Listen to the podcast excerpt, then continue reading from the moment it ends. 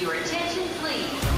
Londres, Luxemburgo, Rio de Janeiro, Paris, São Paulo, Lyon. Manchester, A hora dos portugueses.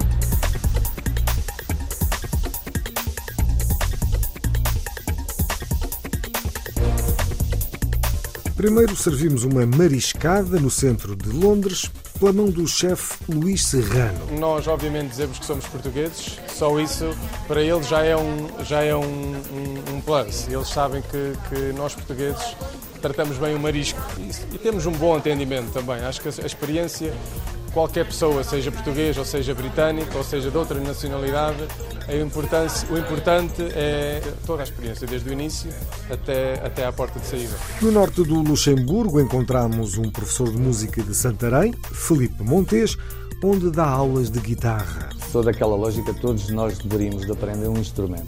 Isto é interessante porque a guitarra, seja outro instrumento que for, mas neste caso é a guitarra, eh, sejam jovens ou adultos, ainda hoje tivemos aqui três grupos, eh, 11 alunos, eh, todos de idades diferentes.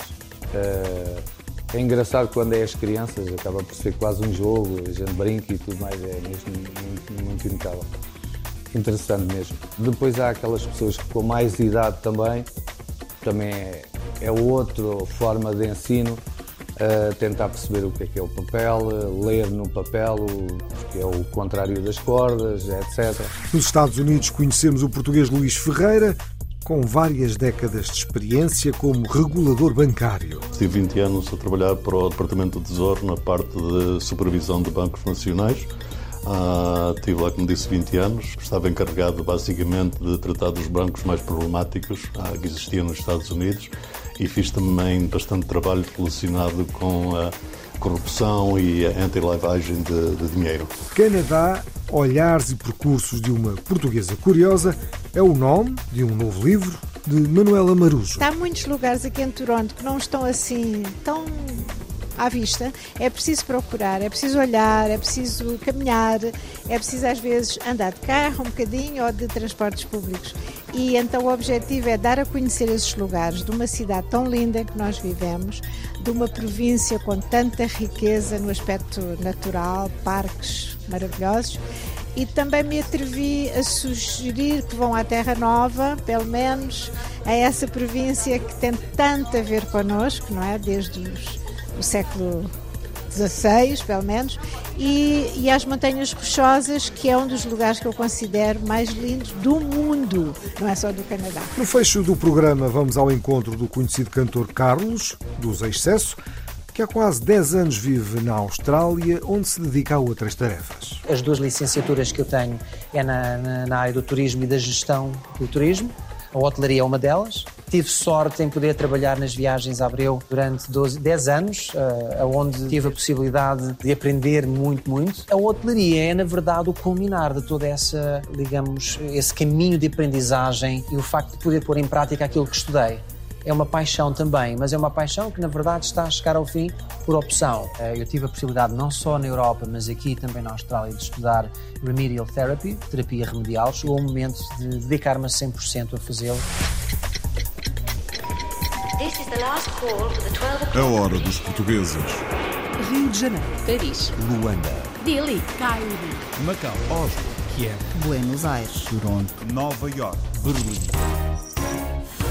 Antes de conhecermos estas histórias, naturalmente ouvimos a música das comunidades. Para já, com a cantora, compositora e multiinstrumentista Natércia Lameiro, que o ano passado lançou o EP de estreia Cantadora de Histórias. A cantora vive e trabalha em Espanha, mistura fado, música brasileira e sons da Turquia, e este tema chama-se Inverno. Quando o dia escurece,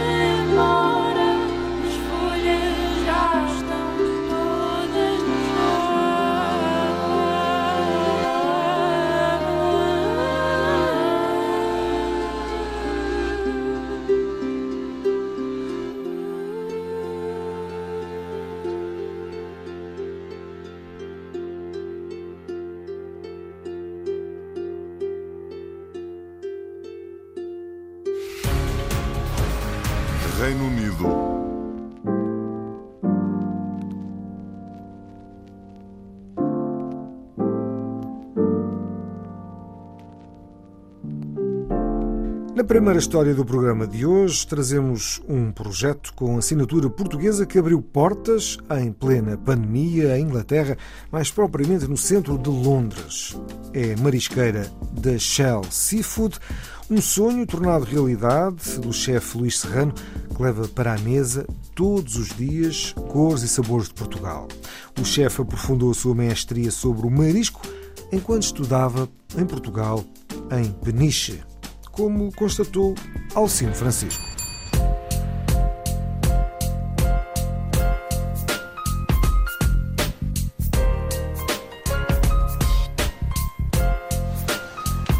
É difícil resistir a estas iguarias com cores e sabores de Portugal. São pratos assinados pelo chefe Luís Serrano, que em 2020 abriu esta marisqueira no centro de Londres, junto a Russell Square. É um sonho de chefe português tornado realidade. Marisco é um produto que eu trabalhei no ao mesmo tempo que estudava, em Peniche, e então foi a partir daí que eu comecei a gostar de trabalhar com marisco. Temos uma grande equipa e, sobretudo, um grande chefe, que é o- um dos meus melhores amigos, que é o Luís, o Luís Serrano, e isso torna as coisas muito mais, muito mais fáceis.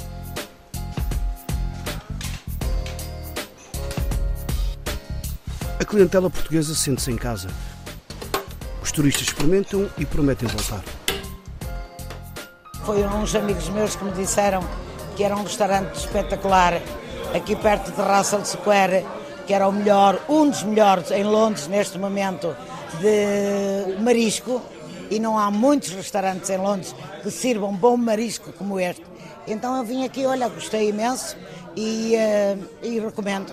Estamos sem palavras, estamos aqui um bocado enrascados, temos aqui bastante material e está a correr tudo, tudo na melhor, da, da melhor forma e da melhor maneira. Estamos bem satisfeitos. Para quem vem do mar, como eu, que fui criado dentro da água quase, à beira-mar plantado, na Zambujeira do Mar, no centro de Londres, apanhar uma mariscada destas, é como quem diz estou em casa.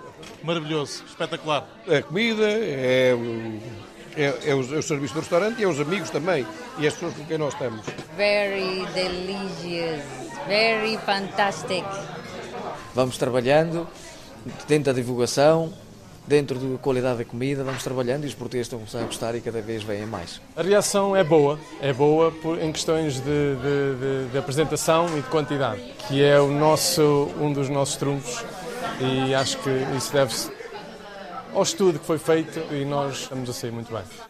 O projeto começou a dar os primeiros passos em 2019. Em fevereiro de 2020, abriu as portas. Desde então, a casa tem estado quase sempre cheia. A pandemia não demoveu os empresários portugueses. O negócio continua de vento em popa e a abertura da segunda marisqueira está por dias. Com a palavra puxa um ao outro e as coisas vão acontecer naturalmente.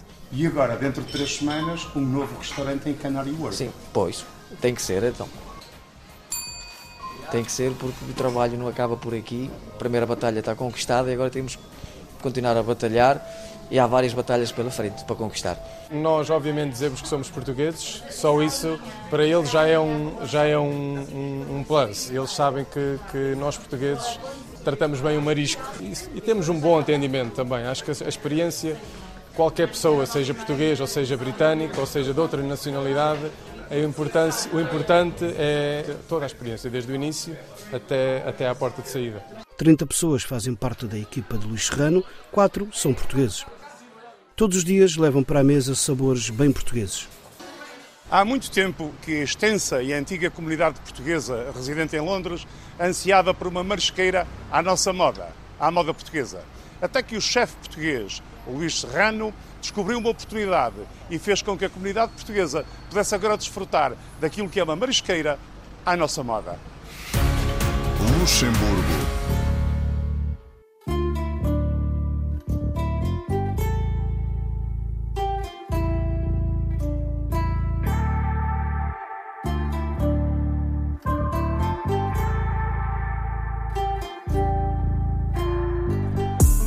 Na cidade de Ettelbruck, no norte do Luxemburgo, um professor de música de Santarém, Filipe Montes, tem preparado os futuros músicos daquele país através de aulas de guitarra promovidas por uma das mais antigas associações portuguesas do país, a AP. Portugueses lusodescendentes e jovens de outras nacionalidades têm sido conquistados pelo seu método de ensino. A reportagem com Marco António Ribeiro, Paulo Coglan e Dani Verdana. Um músico ribatejano, amante do ensino da arte, encontrou no Grão-Ducado um local de excelência para transmitir a sua paixão. Filipe Montes é hoje professor de guitarra na Associação de Pais de Etelbruck, no norte do país. Nasci numa zona de Santarém, Ribatejo, é, onde é tudo aldeias.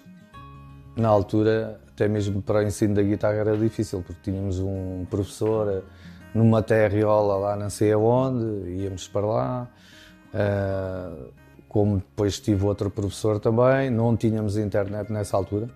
Nessa altura era muito difícil. E depois houve esse interesse mesmo, porque já, já tinha umas boas luzes de guitarra e tudo mais. Foi entretanto que eu pensei mesmo ir para o conservatório, onde é o Jaime Chavinho, em Mina.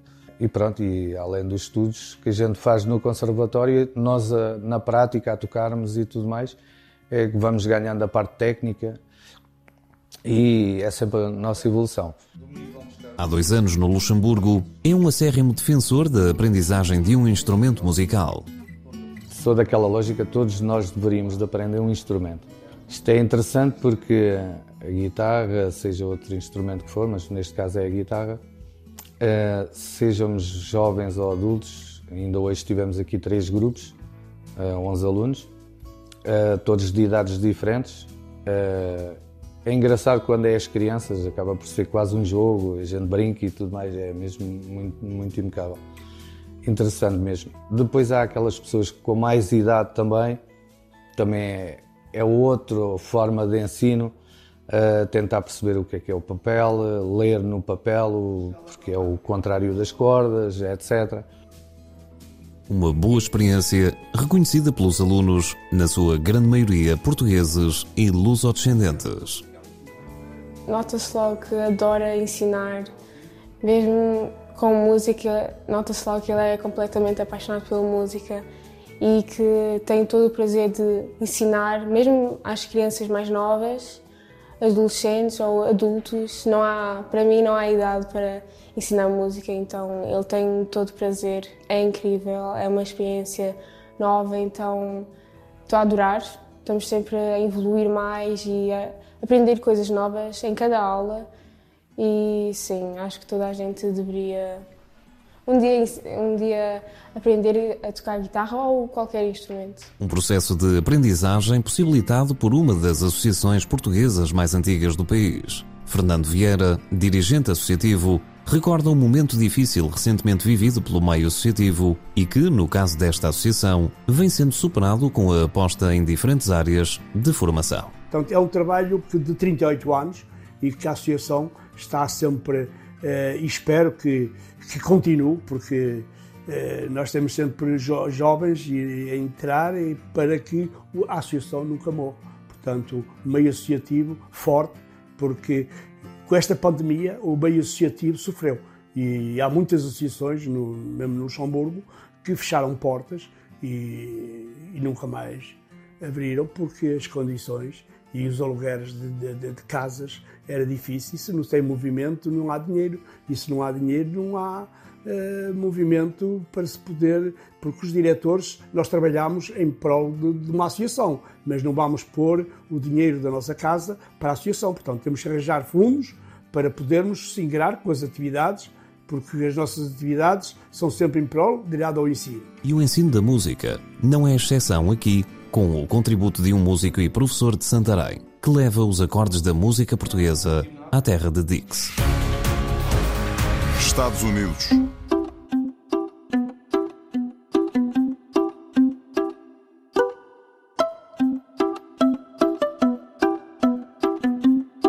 A supervisão bancária nos Estados Unidos da América é um mundo complexo que pretende, sobretudo, reduzir a probabilidade da ocorrência de fraudes. Estas podem ser desastrosas para a economia americana e podem mesmo alastrar-se a outros países. O português Luís Ferreira tem várias décadas de experiência como regulador bancário, o que eventualmente lhe colocou nas mãos o destino de um banco sul-americano a necessitar de intervenção. Um trabalho de Afonso Martins, André Gomes e Eduardo Horta. O Eastern National Bank opera sobretudo na zona sul da Flórida e tem como chairman um português, Luís Ferreira, que chegou a esta posição após duas décadas a trabalhar como regulador da banca no setor público. Tive 20 anos a trabalhar para o Departamento do Tesouro na parte de supervisão de bancos nacionais. Uh, tive lá, como disse, 20 anos. Estava encarregado basicamente de tratar dos bancos mais problemáticos uh, que existiam nos Estados Unidos e fiz também bastante trabalho relacionado com a corrupção e a anti-lavagem de, de dinheiro. Antes de estar aqui no Eastern National Bank, estive no City National Bank, que é o maior banco da, da, da Flórida, uh, como chefe de risco e tinha debaixo de minhas responsabilidades de anti-lavagem de dinheiro, programas de anti-lavagem de dinheiro, segurança, revisão de créditos e mais uma, uma série de departamentos uh, relacionados com o controle da instituição. A chegada de Luís Ferreira ao Eastern National Bank acontece num contexto de dificuldades muito específico. O dono do banco é o governo da Venezuela. E como podes imaginar, eh, entre os conflitos geopolíticos, eh, este banco tem sofrido muito com essa situação. E eh, a nível de cumprimento com as leis de anti-lavagem de dinheiro. Tivemos problemas com isso no passado. Ah, eu estou aqui há praticamente dois anos e meio. A razão porque vim para aqui, de início vim como consultor. Ah, e mais tarde juntei-me à direção do banco, à junta do banco, Uh, e passado três meses uh, a situação tinha piorado no banco e a direção do banco achou conveniente, portanto a junta do banco achou conveniente que trouxesse uma pessoa como eu, que tinha experiência regulatória também, para ver se conseguíamos recuperar o banco, o que temos vindo a fazer com muito sucesso nos últimos dois anos. Apesar de detido pelo governo da Venezuela, o banco presidido por Luís Ferreira oferece todo tipo de serviços aos seus clientes, mesmo que estes não tenham a sua situação legalizada. Também oferecemos produtos e serviços a pessoas de outros países que não estão necessariamente uh, ah, 100% legalizados, não é? Uh, para isso temos de tomar certas precauções, ah, temos eh, certos produtos designados para isso. Basicamente, o que a gente faz para poder servir essa clientela é que qualquer tipo de juro que a gente pague nesses depósitos não pode ser, ah, portanto, tem de ser congelado ah, em umas contas próprias e não pode ser entregue ao cliente ao fim do ano, porque esse cliente não tem maneira de pagar impostos. Outra prioridade dos bancos, que inclui o Eastern National Bank, tem a ver com a lavagem de dinheiro. Nós, como banco, temos a responsabilidade de, de, de reportar qualquer atividade que não faça sentido ou que pareça ser, uh, portanto, suspeitosa. Uh, temos um departamento aqui no Eastern National Bank de 14 pessoas que a única coisa que fazem é exatamente seguir as transações que são feitas pelos nossos clientes e ver se essas transações fazem sentido ou não, baseado no perfil do cliente, não é? Ah, portanto, isso é uma parte muito importante hoje em dia ah, do, da parte de cumprimento dos bancos americanos. Se há um cliente que vem aqui da América Latina ah, e diz que vai fazer transações mensais de 10 mil dólares, Uh, tem-nos mostrado onde é que esses 10 mil dólares vêm, não é? Como é que ele faz esses 10 mil dólares para transferir para os Estados Unidos. Uh, portanto, tem de apresentar uh, provas para isso. Se depois de apresentar essas provas que indicam que pode fazer 10 mil, mas que o máximo que ele poderá fazer serão 15, e mais tarde vemos transações de 100 mil ou de um milhão a serem, portanto, transferidas através dessa conta, é o tal red flag que falamos, não é? Com toda a sua experiência no setor, Luís Ferreira partilhou a sua visão sobre uma das novas tendências deste mercado, as criptomoedas. Eu tenho 20 anos de regulador bancário, portanto sou super conservativo nisso. Uh, tenho muitas dúvidas acerca do futuro das criptomoedas.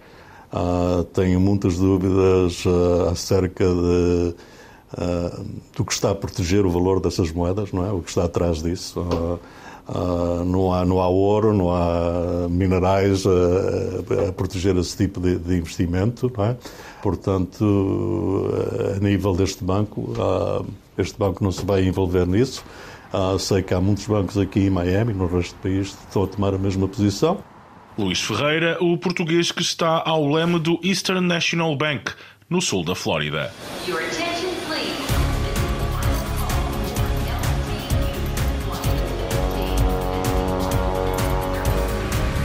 A hora dos portugueses.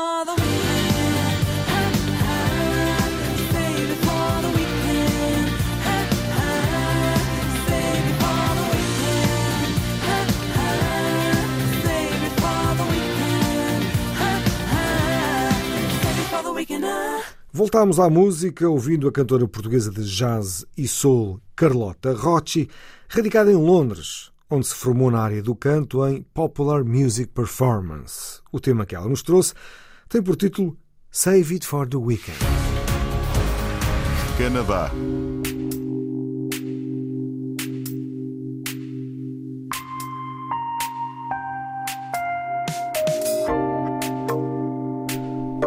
Longo da vida, Manuela Marujo, como professora de português na Universidade de Toronto, sempre guardou espaço para as suas viagens e passeios. Hoje conhece Toronto, o Ontário e o Canadá como muito poucos e achou que poderia partilhar esse saber. Manuela Marujo lançou recentemente o livro Canadá, Olhares e Percursos de uma Portuguesa Curiosa. Madalena Balsa e Luciano Paparella Júnior foram ao seu encontro.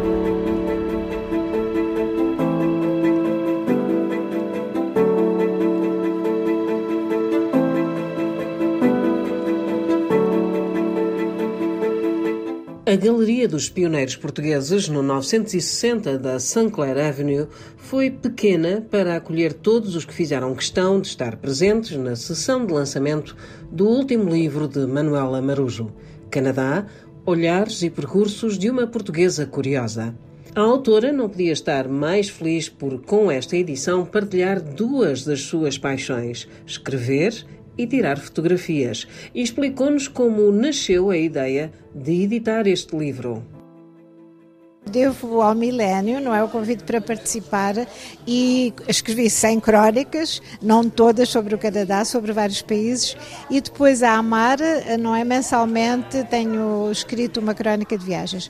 Quando pensámos neste projeto em, para a causa da Magellan, eu pensei que seria mais a, a propósito, não é? Escolher as coisas que eu escrevi sobre o Canadá e dar a conhecer a muitos dos que me perguntavam: mas onde é que é isso que você escreveu que eu nunca vi? Uh, portanto, há muitos lugares aqui em Toronto que não estão assim tão à vista, é preciso procurar, é preciso olhar, é preciso caminhar, é preciso às vezes andar de carro um bocadinho ou de transportes públicos. E então o objetivo é dar a conhecer esses lugares de uma cidade tão linda em que nós vivemos, de uma província com tanta riqueza no aspecto natural, parques maravilhosos e também me atrevi a sugerir que vão à Terra Nova, pelo menos a essa província que tem tanto a ver connosco, não é? Desde os do século XVI, pelo menos, e, e às Montanhas Rochosas, que é um dos lugares que eu considero mais lindos do mundo, não é só do Canadá. Para além das crónicas, não faltam imagens para tornar o livro ainda mais atraente, para além de contar com ilustrações de Stella Jürgen e ainda um belo trabalho gráfico de Fabiana Azevedo. Sim, eu gosto muito de fotografar. Eu agradeço muito à Fabiana Azevedo que fez o grafismo, ela ter sido capaz de escolher, porque eu dei dezenas para ela escolher. E também tem um trabalho de ilustração da Stella Jürgen, que olhou para as minhas fotografias e inspirou-se a fazer trabalhos bem bonitos e criativos. Portanto, quer dizer, é um conjunto de fotografias. Há pessoas que não gostam muito de ler, não têm muito tempo para ler, não precisam ler muito, porque as imagens falam por si. E Manuela Marujo sabe bem do que fala, porque esta portuguesa curiosa não se cansa de andar por aí a descobrir mundo, mesmo aquele que está mesmo ao nosso lado, e tantas vezes nem nos apercebemos da sua beleza e existência. Este livro conta com um texto de apresentação de José Luís Peixoto, ele próprio viajante incansável, que, segundo Manuela Marujo, rapidamente acedeu ao convite pela amizade que o liga à autora, mas também por ter tido conhecimento do fundo solidário que esta edição encerra. Eu, eu sou de, daquelas pessoas que acredito que muitos poucos fazem muito. E eu acho que dar um pouco, se todos o fizermos, vai ser muito. Então, o livro é apenas uma ferramenta, não é? Para podermos contribuir. Em troco disso, temos horas de leitura ou de, não é? Olhar para as imagens bonitas e nos uh, apetecer ir lá ver o que é que de facto está por trás disso. Portanto, a, a, a contribuição que as pessoas deram vai integralmente para a Fundação Magellan porque o Manuel da Costa foi generoso em publicar o livro pelos seus próprios meios. Portanto, tudo o que nós aqui recebermos de doação vai ser para a causa do Lar dos Idosos. Canadá, olhares e percursos de uma portuguesa curiosa. Aí está, ao dispor de todos os que quiserem viajar lendo e, ao mesmo tempo, ajudar uma causa que é de todos nós.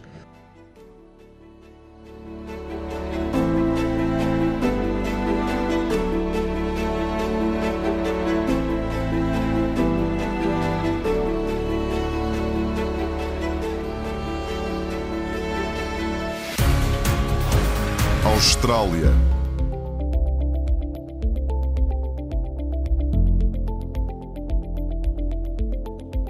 Para 19 de maio está marcado o regresso aos palcos da maior boys band portuguesa Usa Excesso no Altice Arena, em Lisboa. Um dos elementos do grupo descobrimos-lo na Austrália. Carlos Ribeiro nasceu em Angola, cresceu em Portugal e depois da fama escolheu o anonimato. Primeiro foi para a Espanha e depois para a Austrália, onde reside há quase 10 anos. Foi Melbourne que o conquistou, mas é na Sunshine Coast que agora vive e trabalha. Carlos continua a compor, mas é como gerente hoteleiro e terapeuta que se realiza profissionalmente.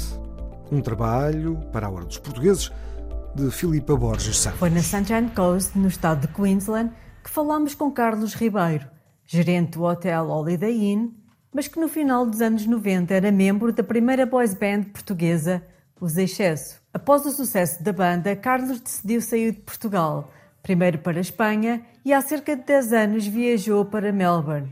Hoje, na Sunshine Coast, Carlos confessa o que o fez sair de Portugal. Olha, porque na verdade eh, eu precisava de encontrar aquilo que o meu país na verdade não me estava a dar. Passa pela felicidade, passa por me identificar no, no meio em que estava inserido.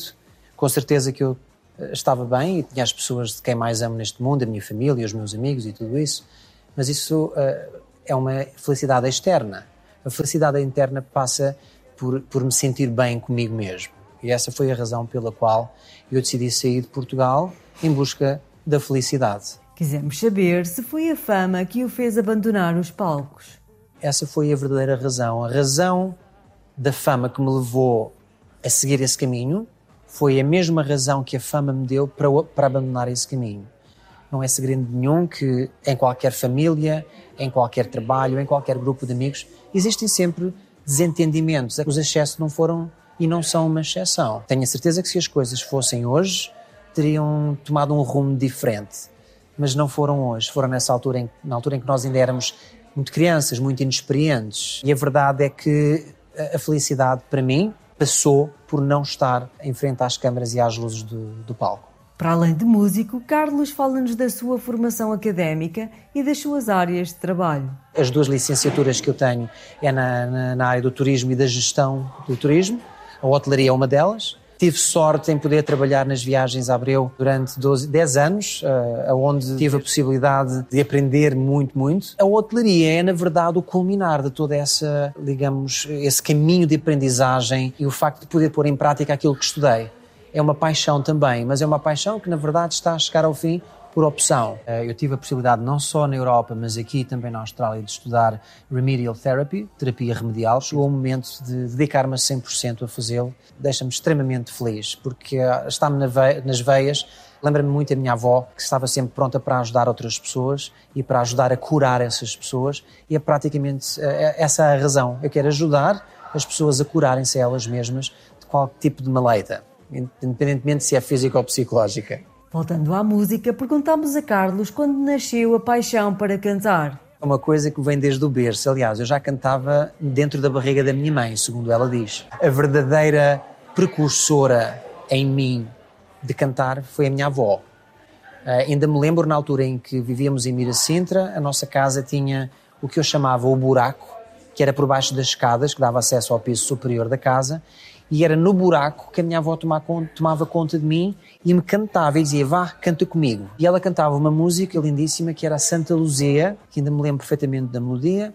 Venha cantar a melodia, Santa Luzia. Consigo ouvi-la neste momento a cantar e foi com essas pequeninas músicas e, e esse incentivo da minha avó que o Carlos dos Excessos foi o Carlos dos Excessos. Carlos continua a compor e quisemos saber se um dia o iremos ouvir ou se as suas canções poderão ser cantadas por outros. As duas coisas poderão ser possíveis. Não depende só de mim. Eu continuo a cantar. Eu, para cantar, não preciso ser famoso. Existe sempre aquele conceito de que, epá, tens um dom, vai fazer dinheiro com isso. Porquê que as pessoas têm, têm que ir fazer dinheiro com dons? Os dons foram feitos, obviamente, para se utilizarem, não é? Claro que se eu puder sobreviver e ter uma conta bancária que me permite ter uma vida sustentável, Eu sou uma pessoa frugal e vou continuar a ser. Cantar nasceu comigo, vai morrer comigo. Talvez um dia voltarei a cantar, eu não sei, o dia da manhã. E se houver alguém a cantar as minhas músicas enquanto eu ainda for vivo, nada me deixaria mais feliz. Mas também se for feito depois, de onde eu estiver, eu lá estarei a aplaudir. Para finalizar, perguntamos as três palavras que pensa quando ouve a palavra Portugal. Saudade, amor e mãe.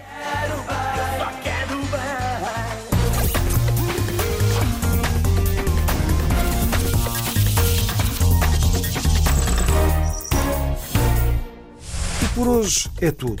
É o fecho desta emissão da Hora dos Portugueses na RDP Internacional, com edição, apresentação e sonoplastia de João Pedro Bandeira. Até à próxima.